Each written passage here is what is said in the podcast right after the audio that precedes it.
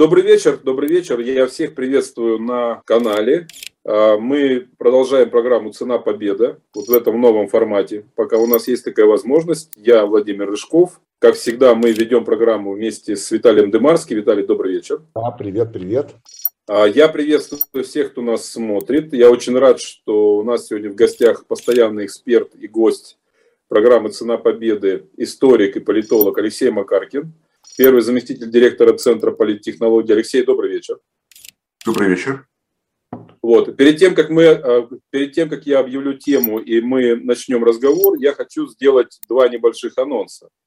Э, во-первых, сразу после нашей программы на канале «Живой гвоздь» э, очень рекомендую вам программу «Особое мнение» с политологом Андреем Колесниковым и ведущим Александром Плющевым. Сразу после нас, не отключайтесь.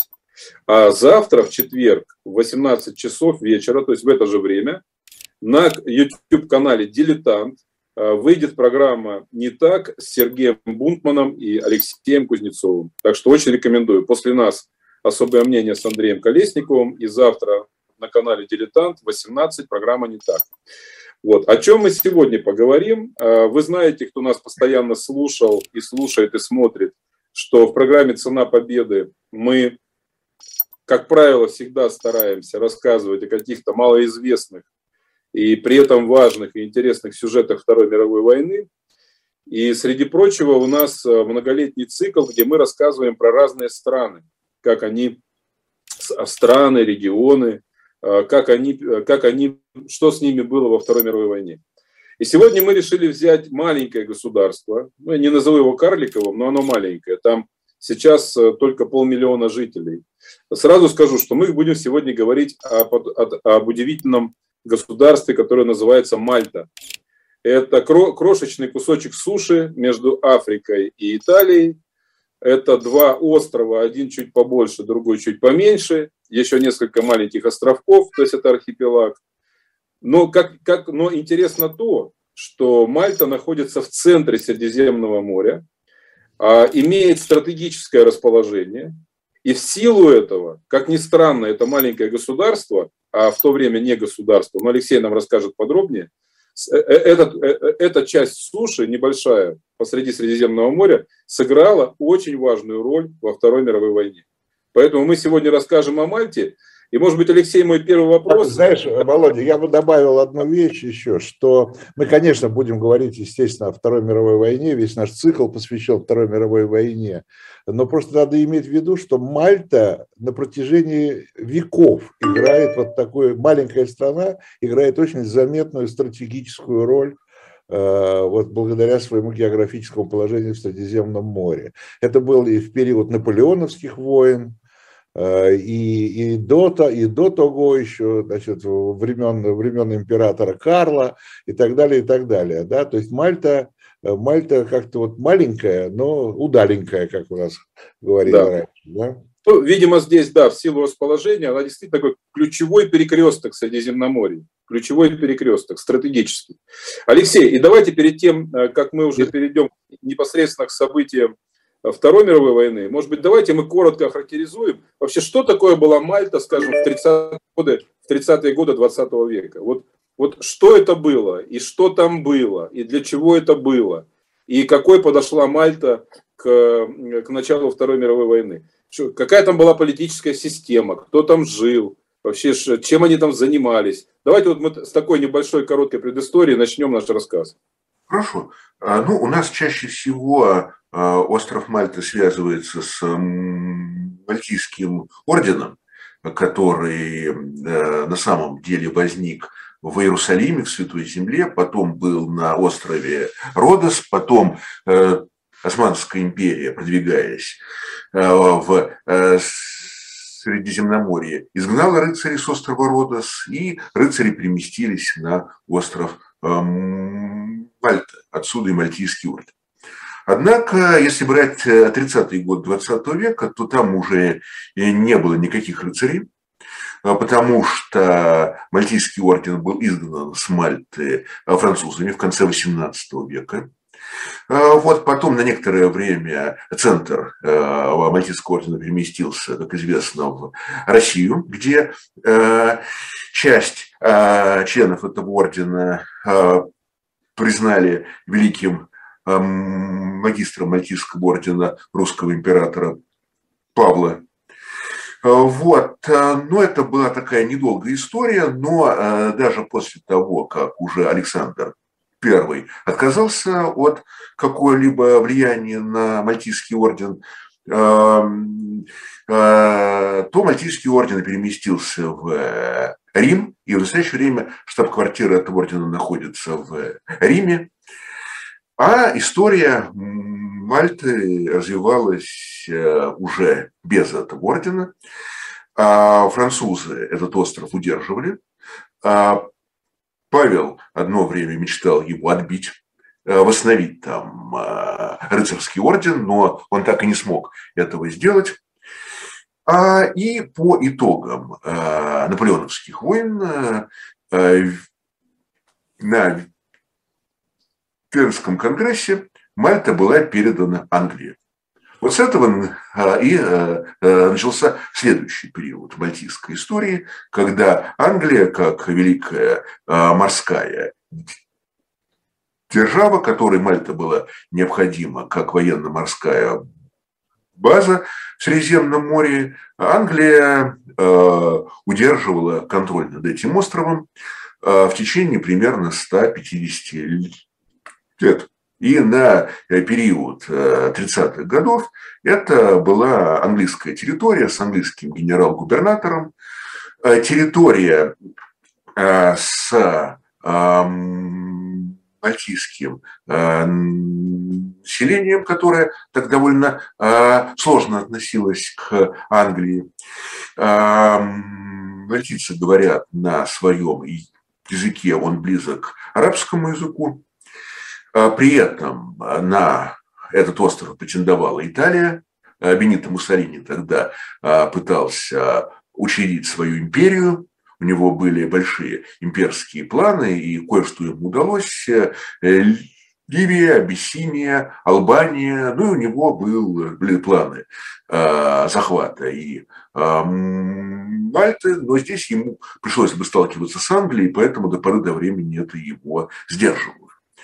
А, и э, если как бы э, закончить такую предвоенную историю, то э, британские военные стратегии, они не очень высоко оценивали роль этого острова, по той причине, что они исходили из того, что Муссолини не пойдет на конфликт с Англией. А, что это слишком рискованно. Муссолини вообще был достаточно осторожный политик в том случае, если шла речь об отношениях с великими державами. Он мог там сам утверждаться а, в войне с Абиссинией, например. А вот Англия, Франция, он проявлял а, известную осторожность. И даже когда была печально известная Мюнхенская конференция, то там он выступал в роли посредника. Был, с одной стороны, Германия, с другой стороны Англия и Франция. А вот Муссолини как-то пытается их всех умиротворить, примирить и так далее. У него была такая вот роль. А, а, но и поэтому, когда а, началась Вторая мировая война, то Мальта была совершенно не укреплена. На Мальте было только несколько британских старых самолетов, и, в общем, Британия не придавала Мальте большого значения. И, вдол... и вот, когда а, становится понятно, что а, Германия добивается больших успехов, это 39-40 годы, Германия а, а, побеждает Францию. Франция вполне очевидно терпит поражение. Вот тут Бенито Муссолини принимает, как потом стало понятно, роковое решение вступить в войну на стороне Германии и ударить в спину а, Франции. И вот здесь, на этом этапе, ну, чуть-чуть на самом деле раньше, потому что было видно, что Муссолини уже все больше сближается с Германией, и где-то в начале 40-го, наверное, года Англия начинает уже э, всерьез задумываться, как бы укрепить Мальту на случай, если война придет в этот регион. Ну и... А вот такой вопрос, чисто, э, чисто военно-технический. А вот э, на момент начала войны вы сказали, да, что Англия какой-то особой роли Мальте не придавала. Но, но тем не менее, там был какой-то гарнизон, пушки, какие-то там, не знаю, военные корабли, там автомат. Там, там же считалось там военно-морская база, нет? Нет, ну, то есть, военно, военно-морскую базу они перенесли в Александрию. То есть что там было в военном отношении в этот момент? Ничего. Или вообще ничего? Практически ничего. ничего. А корабли ушли в Александрию, э, самолеты там практически отсутствовали. Было буквально несколько самолетов, то ли э, три, то ли четыре самолета. Был небольшой военный гарнизон, э, и все. И вот в сороковом году Мальту начинают укреплять. Мальту, на Мальту перебрасываются самолеты, срочно модернизируется э, инфраструктура для размещения военных кораблей, перебрасываются новые вооруженные силы, ну, еще целый ряд мероприятий происходит. В частности, арестовываются э, те мальтийские политики, которые были противниками Англии. Их всех э, присылают с острова, чтобы, так сказать, они не были там в случае чего сторонниками Италии, там, чтобы они не поддержали Муссолини.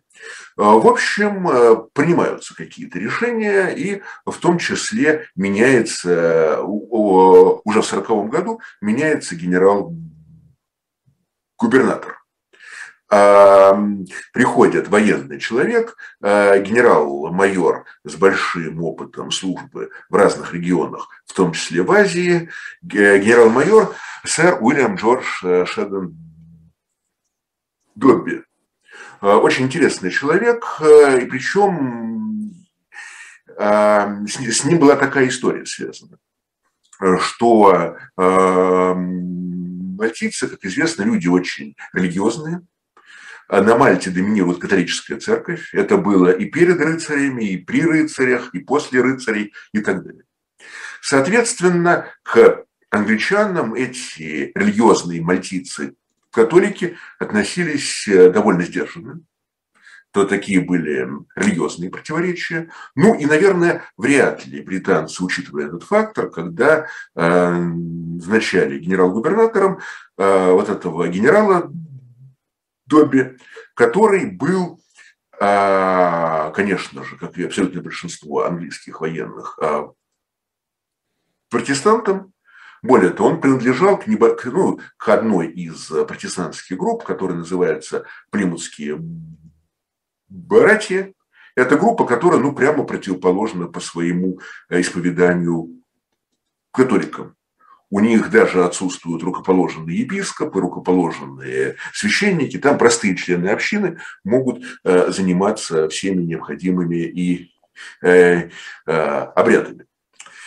И вот этот человек э, приезжает на остров, и э, мальтийцы, конечно, внимательно за ним наблюдают, и вдруг они видят, что это действительно искренне верующий человек, что это верующий христианин, что он э, молится, что он действительно для, для, для, него э, религиозная э, тема, она очень важная, как для человека, и они и они, в общем, начинают воспринимать его как своего не только официального руководителя, там, как человека, которого прислал сюда на Мальту английский король э, Георг, а начинают воспринимать его и как своего эм, морального руководителя. Вот это было очень интересно.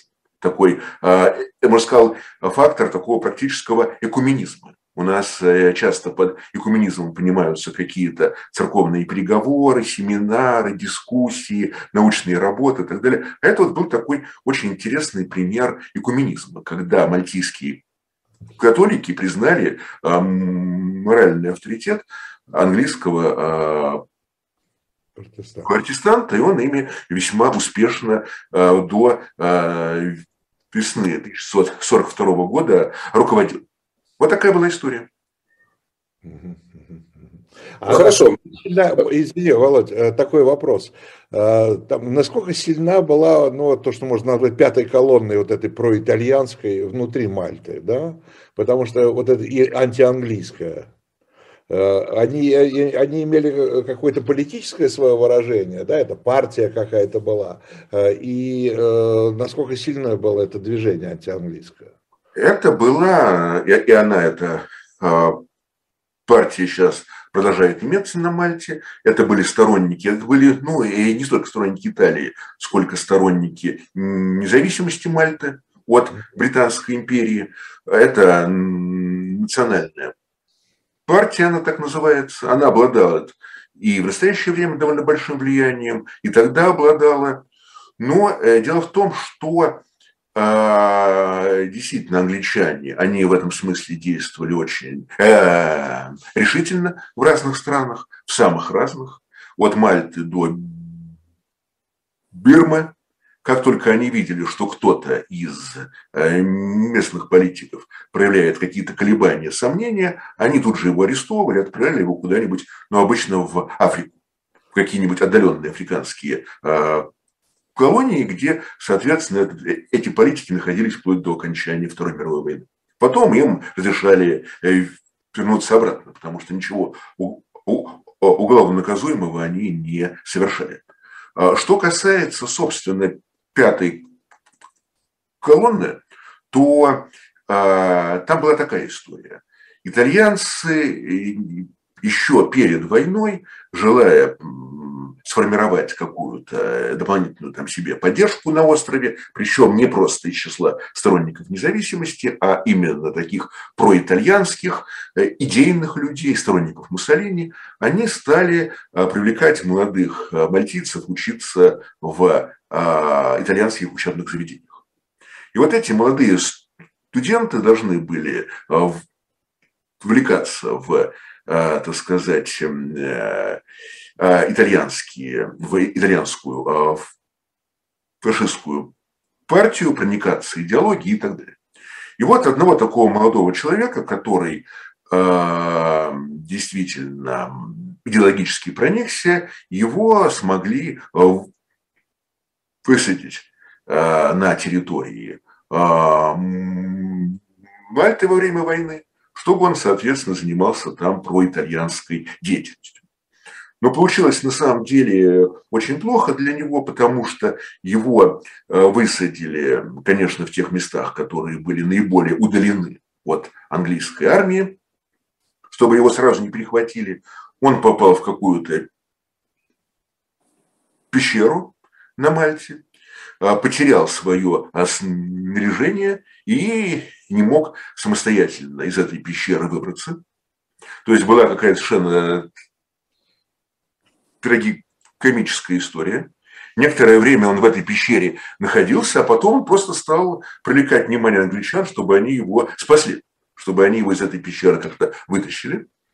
Вот, соответственно, они обратили на него внимание, вытащили его из этой пещеры, но только для того, чтобы арестовать его, отдать под военный трибунал и его казнили, как и диверсанта, шпиона там и так далее. Вот других подобных случаев э, э, пятой колонны больше на Мальте не было. Вот такая вот история.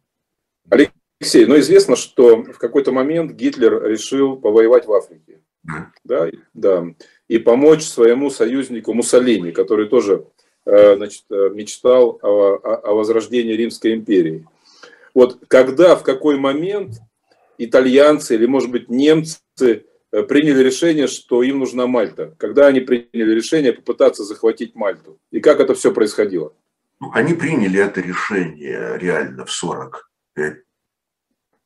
первом году, когда начались активные военные действия в Северной Африке, и когда, с другой стороны, Англия уже обустроилась снова, снова, так сказать, вернулась активно на Мальту, рассматривала Мальту как свой непотопляемый авианосец. Э, именно такая была формулировка, потом она перешла уже в период а, холодной войны на э, другие острова, но вот эта формулировка была впервые использована в отношении Мальты. И, соответственно, на Мальте были размещены британские подводные лодки, на Мальте были размещены британские самолеты, в том числе торпедоносцы. И на Мальте некоторое время был размещ... была размещена эскадра надводных кораблей, э, небольшая эскадра, там были э, крейсера и эсминцы. Причем э, по такой некой иронии судьбы один из этих крейсеров носил название «Аврора». То есть у англичан был свой крейсер «Аврора», причем с очень интересной историей своей. Этот крейсер был спущен на воду незадолго до был тогда современный э, легкий крейсер, как раз служивший для того, чтобы перехватывать корабли противника. А этот крейсер довольно много участвовал в боевых действиях, в том числе в районе Мальты, перехватывал итальянские конвои, которые шли в Северную Африку. Но потом история вот этой небольшой эскадры закончилась довольно плохо. Они попали на мины, несколько кораблей погибли, но Аврора уцелела, Аврора смогла добраться до Мальты. На Мальте ее отремонтировали, потом ее перевели в Александрию, и она была в боевых действиях. И в дальнейшем, ну а потом у нее была, опять-таки, очень интересная, хотя уже и не такая ославная история. А вскоре после Второй мировой войны англичане продали ее Китаю, а тогда еще режиму Чанкайши. Вот, и в 1949 году, а, когда а режим Чанкайши уже стал распадаться, то а, на этом э, корабле, наверное, тоже какие-то, вот знаете, а, может быть, тоже можно, можно поговорить о каких-то революционных традициях, связанных с этим именем. На этом корабле было восстание, и он перешел на сторону коммунистов, на сторону Мао Цзэдуна. В следующем году сторонники Чан Кайши его утопили – вот потом таки смогли его коммунисты поднять при поддержке СССР, но уже в каких-то военных целях этот корабль больше не использовался. А таким образом, если мы немножко абстрагируемся от британской «Авроры», то там были надводные корабли, там были подводные лодки, там были э, э, торпедоносцы, и все это э, должно было перехватывать конвои, которые шли из Италии в Северную Африку, и таким образом перехватывать, перехватывать снабжение, которое, так сказать, было необходимо для итальянских, а потом и для немецких войск в Северной Африке. Э, соответственно, Италия и Германия стали разрабатывать планы захвата Мальты. А, но здесь э, они сталкивались, так сказать, с определенными проблемами, потому что это должна была быть большая десантная операция, а возможностей для этого было не очень много. Операция э, носила весьма рискованный характер, особенно с учетом э, мальтийского э, рельефа, вот этих самых пещер и так далее. Ничего не было здесь гарантировано. Поэтому было решено подвергнуть остров бомбардировкам с тем, чтобы максимально ослабить позиции англичан на острове. Ну а потом дальше посмотреть, что из этого, что потом произойдет. И вот а, на самом деле, если говорить о а, событиях, которые были вокруг а, Мальты, то самой большой э, драмой были именно эти, можно сказать, ковровые бомбардировки. За два года около трех тысяч налетов было на остров. Соответственно, вот была такая воздушная война. А была, кроме воздушной войны, была еще военно-морская блокада а со стороны немцев и итальянцев. Соответственно, а, было желание уморить Мальту голодом. Потому что так как это остров, то а, причем остров весьма не а, плодородный, так скажем, в смысле выращивания там продовольственных ресурсов. Продовольствие надо было доставлять извне. Доставлять можно было только с помощью конвоев. И вот э, с этим э, тоже были связаны весьма интересные события, которые описывают историки. Вот есть очень хорошая книга нашего отечественного историка из Института всеобщей истории э, Евгения Юрьевича Сергеева «Непокоренный остров. Героическая оборона Мальты». И есть еще про эти события книга э, британского историка Питера Смита. Называется она «Пьедестал». Э, «Пьедестал» – это название самого знаменитого э, конвоя, который был направлен на остров и который на самом деле уже в 1942 году сыграл, наверное, в судьбе этого острова решающую роль. Алексей, а вот, а вот мне просто очень любопытно. Мы, мы, мы уже поняли, что там а, было местное население, собственно говоря, мальтийцы. Да, и, и были британцы. То есть британские там военные, там моряки, летчики, чиновники и так далее. Вот когда мы говорим о героической обороне Мальты, а понятно, что это героическая оборона, потому что 3000 налетов, бомбежки, разрушенные дома, весь этот ужас, э, блокада, дефицит продуктов, дефицит питьевой воды и так далее. Вот эта оборона, в ней участвовали только англичане. Вот какая роль была, собственно говоря, мальтийского населения? Или они тоже участники этой обороны? Была ли у них, была ли у них какие-то собственные там отряды самообороны или что-то типа этого? Ну, они, собственно, не участвовали в военных э, действиях, но это была а, гражданская оборона, они разбирали завалы, они э, занимались, собственно, вот всеми теми функциями, которые занимаются люди из ну, гражданской обороны вспомогательные. На чьей, стороне, на чьей стороне у мальтийцев были симпатии? На стороне британцев или на стороне тех, кто их бомбил? Знаете, э, вопрос тут был очень простой.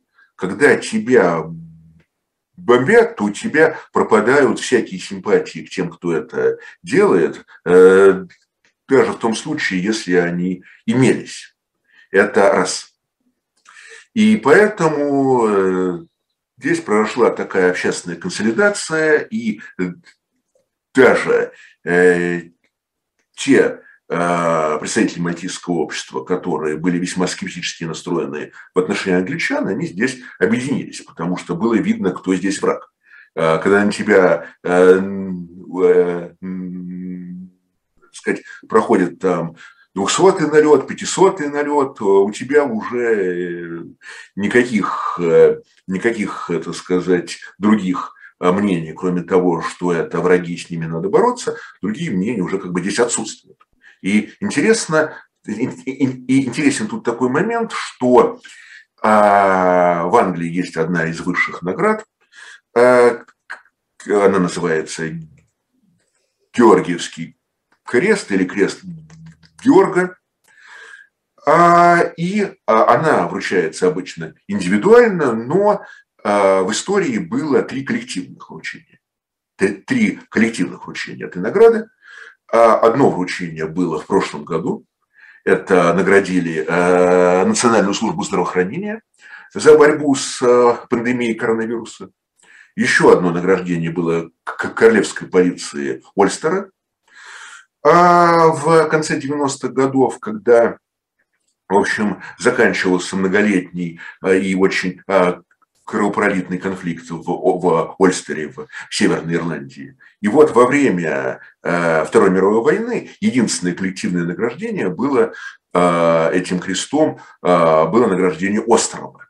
То есть остров э, Мальта был награжден этим орденом, и э, в настоящее время он включен в состав флага острова, и несмотря на то, что остров уже перестал быть э, британским, это уже независимое государство, этот крест остается на а, нынешнем мальтийском а, а, флаге. То есть это такой символ, что все общество здесь объединилось. И военные, и гражданские, и мальтийцы, и англичане.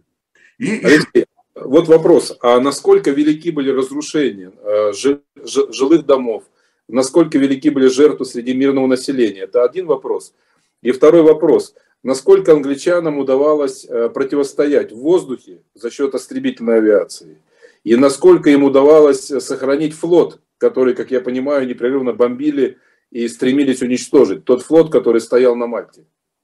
А, ну, жертвы были для а, Мальты достаточно велики. Погибло около полутора тысяч человек, более трех с половиной тысяч были ранены, а, были достаточно серьезные а, а, разрушения в мальтийских городах. Некоторые из них, некоторые из этих зданий восстановили, другие на, на месте других были построены Другие здания, в том числе были уничтожены некоторые здания, в которых располагались когда-то мальтийские рыцари.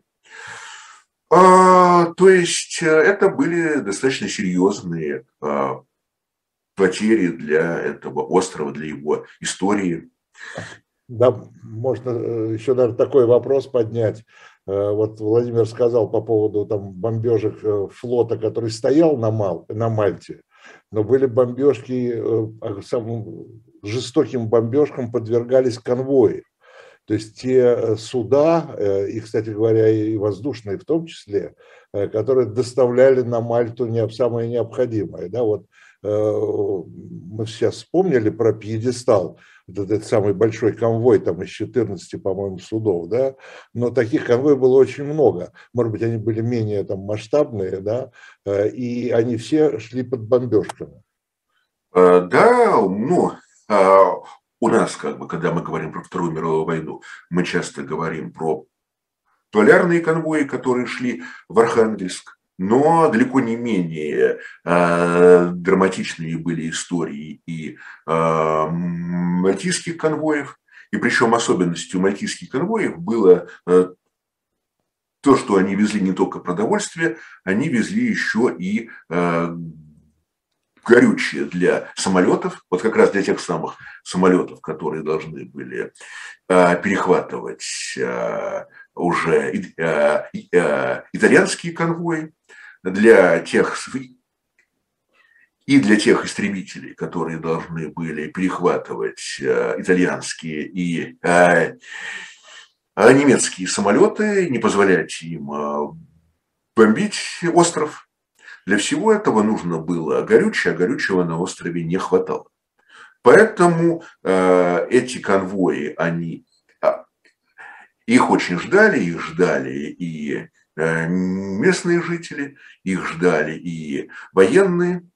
И э, действительно, ну, если мы говорим про десантную операцию, то э, здесь, может быть, сыграл свою роль тот фактор, а, а, а, как успех немецких войск в 1942 году в Африке, когда а, Роммелю удалось взять Тобрук, когда Роммель двинулся на Александрию и не дошел до Александрии около 100 километров. Молодые египетские офицеры Гамаль Абделин, Насер и Анвар а когда уже ждали, когда Ромель придет, чтобы свергнуть там британцев. Вот, но Роммель до Александрии, как известно, так и не добрался, но вот этот вот эти его успехи привели к тому, что в Германии задумались, а стоит ли штурмовать этот остров, стоит ли организовывать десантную операцию. А, может быть, и без того обойдемся. Сейчас возьмем Александрию, и уже тогда будет совсем другая история. Этот остров уже не будет ничего значить. Поэтому э, десантная операция была отменена, потом ее, уже потом это э, решение рассмотрелось как большая ошибка Адольфа Гитлера, но уже изменить к тому времени было ничего невозможно. И э, насчет конвоев. Э, э, самая, пожалуй, э, драматичная ситуация сложилась к, к 1942 году, в середине 1942 года, когда а, действительно был такой а, наиболее значимый, решающий период э, борьбы за Северную Африку. И э, здесь э, были, можно сказать, мобилизованы все итальянские военно-морские силы, чтобы перехватить все возможные конвои и чтобы таким образом заставить Мальту капитулировать. А, там была драматическая история в 1942 году, когда британцы задумали такой очень интересный план пустить одновременно два конвоя. Один конвой из Александрии, другой конвой из э, Великобритании через Гибралтар. А этот план потерпел неудачу. Из вот всех этих многочисленных кораблей до Мальты смогли добраться только два а, корабля и среди них не было ни одного э, танкера. Таким образом, э, проблема о продовольствии была э, решена, так сказать, явно недостаточно, а проблема горючего оставалась. И вот здесь британцы пошли на такой последний шаг, можно сказать, нет вроде отчаянный шаг, это было, был август 1942 года, как мы, это было непосредственно накануне а, главного а, сражения в Северной Африке, это битвы при Эль-Аламейне, а британцы формируют конвой под названием «Пьедестал» и направляют его на остров. А в конвое действительно было 14 торговых судов, Конвой сопровождал 44 э, корабля военных, учитывая значимость. В то же время, опять-таки, э, э, противник мобилизовал все возможное. И британцы понесли огромные потери. Они потеряли авианосец, они потеряли два крейсера, они потеряли эсминец, еще один авианосец и два крейсера были сильно повреждены. И из 14 торговых судов до Мальты дошло только 5. То есть э, больше половины, больше половины этого конвоя так и не смогли э, добраться до острова. Ну, вроде внешне, если так посмотреть на эти цифры, этот результат был очень плохим, э, но если посмотреть на результаты этого конвоя, то это был большой британский успех. Почему?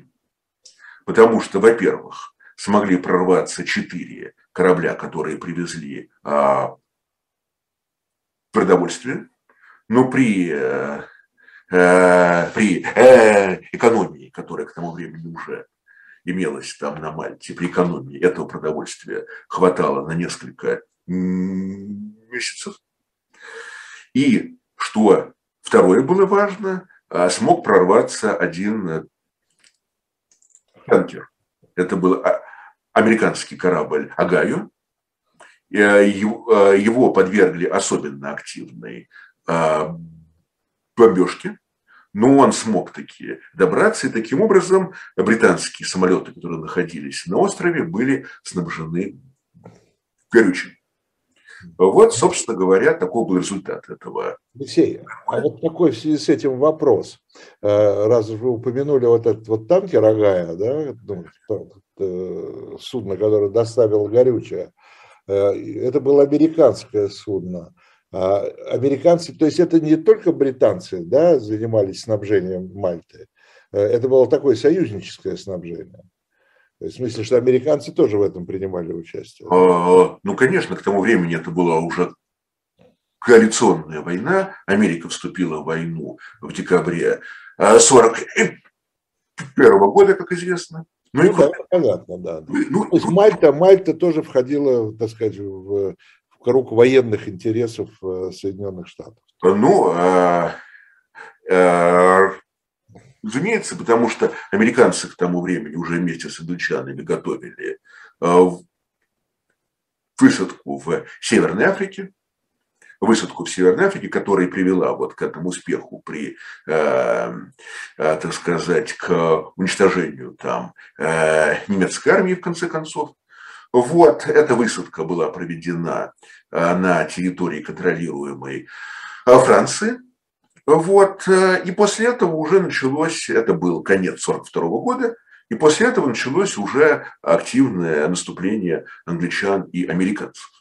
И, соответственно, эти события сыграли основную роль в том, что проблема Мальты была снята, когда немецкие войска потерпели поражение при Эль-Аламейне, то итальянские конвои было направлять уже некуда. Ну, то есть можно, можно смело сказать, что Мальта свою стратегическую роль сыграла она всячески мешала снабжать войска в Северной Африке, да, немецкие, итальянские. Она всячески беспокоила конвои. Она, можно сказать, была кость в горле, да, Алексей, для да? немцев и итальянцев. Да, это был действительно такой э, непотребляемый британский авианосец. А, и э, этот, и, и соответственно, э, тот факт, что э, армия Роммеля не смогла эффективно снабжаться. Значительная часть а, кораблей, которые шли а, туда, перехватывались, перехватывались и торпедоносцами, подводными лодками и определенное время а, британскими надводными кораблями, включая «Аврору». Вот все это способствовало тому, что э, темпы немецкого наступления уменьшались. Ну, понятно, что если бы эти конвои бы работали эффективно, то немецкие войска, скорее всего, взяли бы Александрию. И события а, в Африке развивались бы совершенно иначе. А так этот остров смог а, выстоять, а, и смог таким, и таким образом британцы смогли добиться своих, своей цели э, здесь. Ну, еще, наверное, важный момент, что вся эта мальтийская история, она показывает значимость морской стратегии. То есть, возможно захватывать какие-то территории, немалые территории. И в той же самой Северной Африке были заняты немалые территории. Вот. Но при этом, в том случае, если ты не контролируешь а, маршруты снабжения, то вот эти успехи оказываются под очень большим сомнением. Захватывающая территорию армии оказывается крайне уязвимой. И, в общем, таким образом, те а, первоначальные успехи, которым добил, которые добился Роммель в Африке, обернулись на самом деле стратегическим а, поражением. Ну, я бы здесь добавил еще, Алексей, что в 1943 году, когда была уже высадка американцев и англичан э, на Сицилии, Мальта опять сыграла роль. Да? Потому что фактически там было командование, оттуда шла координация, она была ближе всего к Сицилии. То есть она и здесь сыграла стратегическую роль для высадки союзников в Италии. А, ну, а в, в определенной степени, да. В определенной степени, да. Какая, конечно, это уже была э, не такая большая роль, но вспомогательную роль в этой операции Мальта также сыграла. При этом там еще была довольно интересная э, персональная история. То есть э, весной 1942 года мальтийский губернатор Добби ушел в отставку, он просто уже психологически и физически, судя по всему, не выдерживал этой осады, он уже, ну, по сути, был почти отставником э, перед началом войны. Это был такой очень опытный командир, еще а, молодым офицером, участвовавший даже в англо войне. Вот, и его отправили в отставку, вручили ему э, высокий орден. Э, ну и его преемником стал тоже очень интересный человек, Э, Джон Веркер Виконт Корт. Это был один из самых больших неудачников британской армии. А это был британский аристократ, герой Первой мировой войны, когда он, будучи молодым офицером, командовал э, батальоном, отличился а в одном из последних боев Первой мировой войны был ранен, несмотря на ранение, продолжал командовать. А, его батальон добился успеха, ну, что способствовало, конечно, его дальнейшей блестящей карьере. И а, этот человек в 1937 году становится начальником имперского генерального штаба, то есть, по сути, главнокомандующим британской армии, но при этом у него практически не было командного опыта. Он только командовал гвардейской бригадой, потом он руководил учебными заведениями, и все. И вот в 1939 году он командует британскими, э, британскими экспедиционными силами во Франции, э, командует крайне неудачно. И его, соответственно, отправляют на какие-то вспомогательные э, должности.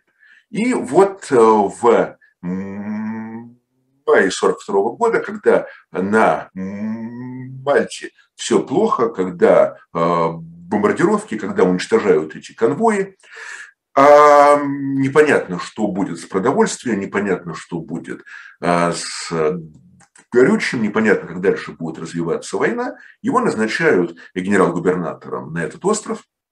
И вот здесь он показывает себя очень успешно. То есть здесь вот на самом деле, видимо, у человека э, имеются какие-то, что называется, а, пределы компетенции. Э, то есть, как э, большой военачальник, как полководец, он совершенно не получился.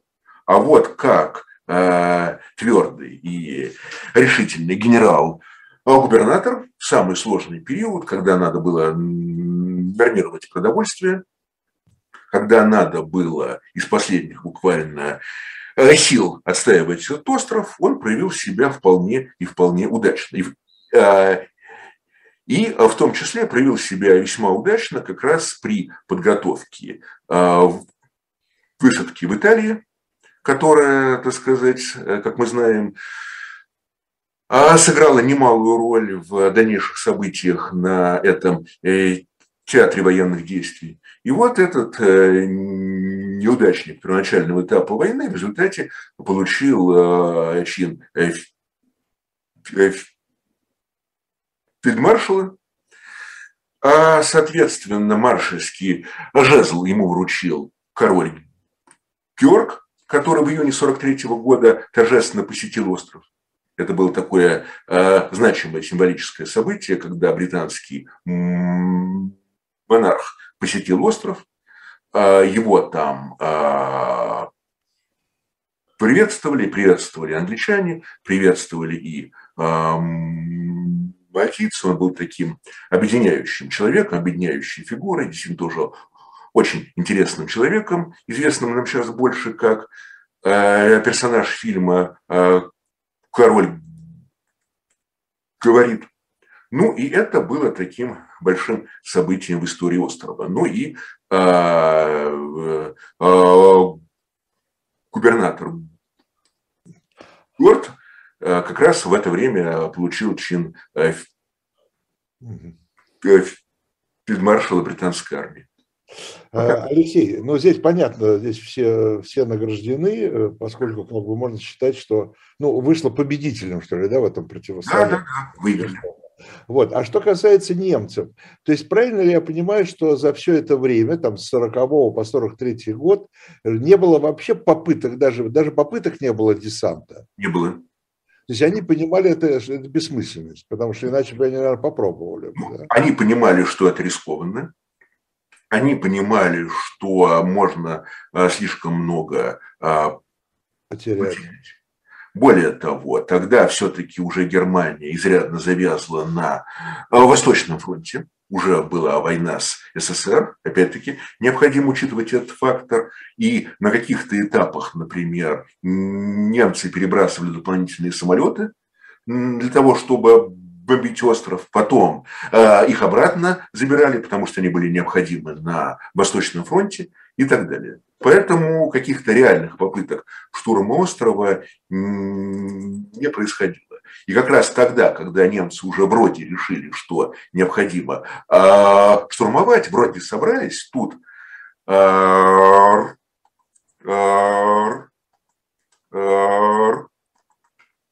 пошел на Александрию, добился успехов, ну и решили, что это избыточно, что и без того обойдемся. Алексей, ну мы уже подходим к концу, у нас пара минут осталось. Я хочу, чтобы мы резюмировали. Ну, в общем, это славная история, можно так сказать. Да, и это как раз очень хорошая... Э, причем славная история и для Британской империи, и для мальтийцев. Славная история. И, по всей видимости, в исторической памяти современных мальтийцев это так и остается, как славная, прекрасная, великая история.